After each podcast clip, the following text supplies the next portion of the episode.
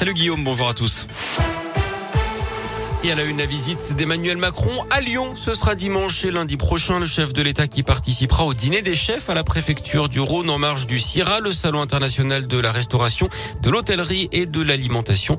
Le président qui se rendra à l'événement le lendemain avant de présider la cérémonie d'installation de l'Académie de l'Organisation mondiale de la santé en présence du directeur général de l'OMS. Emmanuel Macron qui quittera Lyon en fin d'après-midi. Record battu pour le Lyon Street Food Festival. 35 000 personnes sont venues célébrer la gastronomie le week-end dernier aux anciennes usines Fagor-Brandt à Gerland. 140 000 portions ont été servies en quatre jours.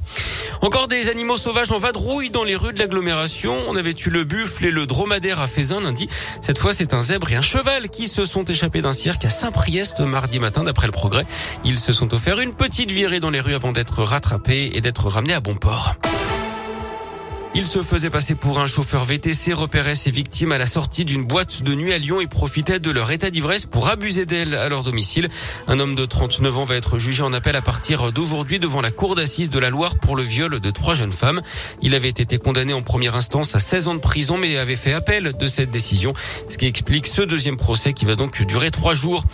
Eux avaient volontairement incendié des antennes relais au nord de Lyon car ils étaient contre la modernité. Deux moines intégristes d'une communauté du Beaujolais ont été mis en hier d'après le progrès. Ils avaient été interpellés en flagrant délit. Ils encourent 10 ans de prison et ont été placés sous contrôle judiciaire. Lui est notamment connu pour son rôle dans Taxi 5 et Pataya, l'acteur Saïd Bogota, a été condamné à 16 ans de prison par la cour d'assises des mineurs de l'Essonne pour avoir enlevé, séquestré et tenté de tuer un adolescent de 17 ans sur fond de jalousie amoureuse. Panique en Haute-Loire lundi après-midi sur le parking d'un magasin de Vals près le Puy d'après le progrès. La voiture d'une mère de famille s'est verrouillée alors qu'elle descendait de son véhicule. Elle s'est retrouvée enfermée à l'extérieur puisque les clés étaient restées dans le vide-poche mais surtout son bébé de 3 mois était également à l'intérieur. Pendant 20 minutes avec des passants, elle a tenté de forcer la portière sans y parvenir. Elle a finalement demandé de l'aide aux policiers qui ont, avec sa permission, brisé une vitre à l'aide de leur matraque. Le bébé, lui, se porte finalement très bien et la mère en est quitte pour une belle frayeur.